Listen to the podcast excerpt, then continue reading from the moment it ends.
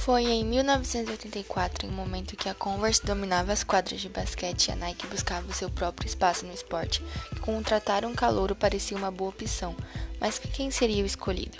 Nunca atacada de sorte, Sony Vaccaro escolheu Michael Jordan, calouro que foi a terceira escolha no draft, ou seja, não era considerado ainda um grande fenômeno.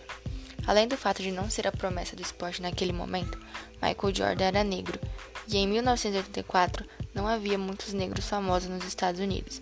Então, a ideia de ter um jovem negro vendendo tênis para a América Branca parecia absurda na época. O risco era enorme, mas como sabemos agora, os resultados foram gigantescos. No começo de 1985, um tênis foi criado, um pouco desajeitado, com as cores preta e vermelha do Chicago Bulls de Jordan. O sucesso foi imediato e impulsionado pelo jogo aéreo do JM, e de fato o nome Ar vem da incrível habilidade do atleta de voar nas quadras. Mas foi naquele mesmo ano que o comissário da NBA, David Stern, deu a jogada de marketing que a Nike precisava. Ele proibiu a Nike Air Jordan por violar as regras de cores da liga. Todos os jogadores deveriam usar tênis brancos, colocando uma multa de 5 mil dólares caso o jogador usasse o tênis durante as partidas. Tudo isso aconteceu no dia 18 de outubro e até hoje a data é lembrada e celebrada como o hashtag MJD, o dia do Michael Jordan.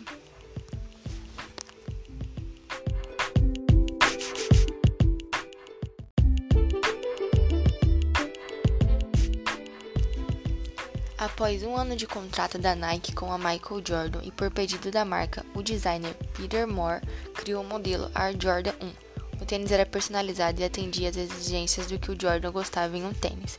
Ele queria um modelo que encaixasse no formato do seu pé com facilidade. O resultado foi o tênis de cano longo nas cores do Chicago Bulls.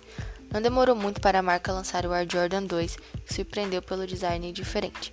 Foi nesse lançamento que o Michael Jordan quebrou o pé e ficou a temporada inteira fora das quadras, fazendo que as vendas do tênis fossem afetadas. Mas ainda assim, o design futurista conquistou aqueles que já eram fãs da linha Air Jordan.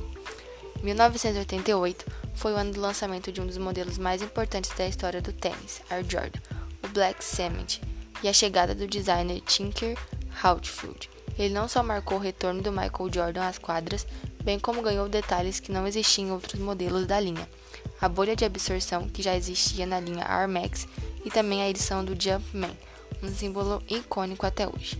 Depois do primeiro, Jordan, outros 38 modelos foram lançados e se tornaram itens de colecionador.